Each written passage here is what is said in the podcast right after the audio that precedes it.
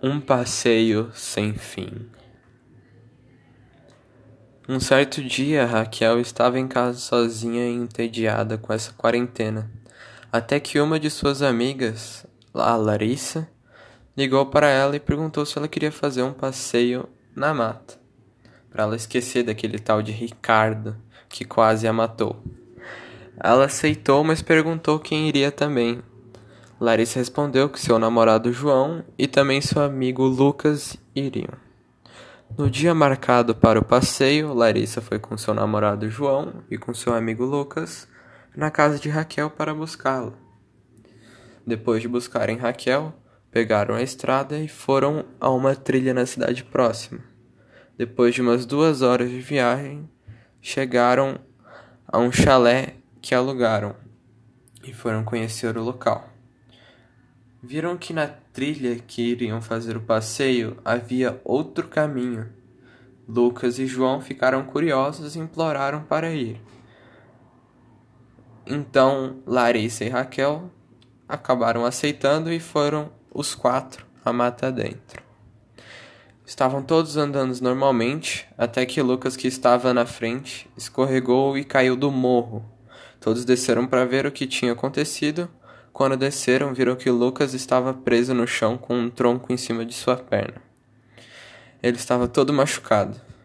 João tirou o tronco e as meninas ajudaram ele a se levantar. Lucas não conseguia ficar de pé, então João o ajudou a andar.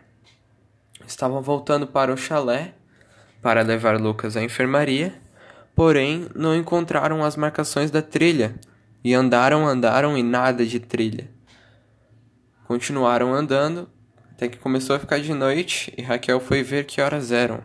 Eram seis horas da noite. Lucas estava dizendo para eles pararem, pois não estava conseguindo andar e queria uma pausa. Eles fizeram uma pausa, beberam um pouco de água, descansaram e voltaram a andar. Enquanto andavam, encontraram um local com umas pedras e elas estavam cheias de musgo. Escutaram um uivado e se assustaram. Olharam em volta e viram dois lobos. João pediu para que ficarem calmos. Porém, Larissa estava com muito medo. Mas mesmo assim, ela conseguiu se segurar. Raquel, sem querer, acabou pisando em um galho e o quebrou. Os lobos consideraram isso como uma ameaça e começaram a correr atrás deles. A perna de Lucas estava doendo muito, mas ele preferiu sentir dor do que morrer. Larissa desequilibrou e um dos lobos mordeu seu pé. João rapidamente deu um chute na cara do lobo, que ele alargou, e voltaram a correr. O pé de Larissa sangrava muito e não aguentava correr. João então começou a carregá-la.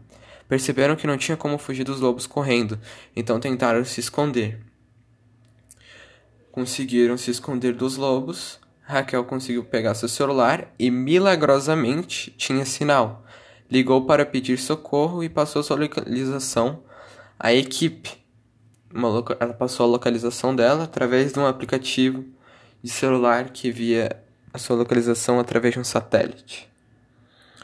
Com a ajuda do, da equipe de resgate, voltaram para o chalé, sãos e salvos. E lembre-se, Nunca desvinha o camelho de uma trilha. Nunca se sabe o que pode acontecer.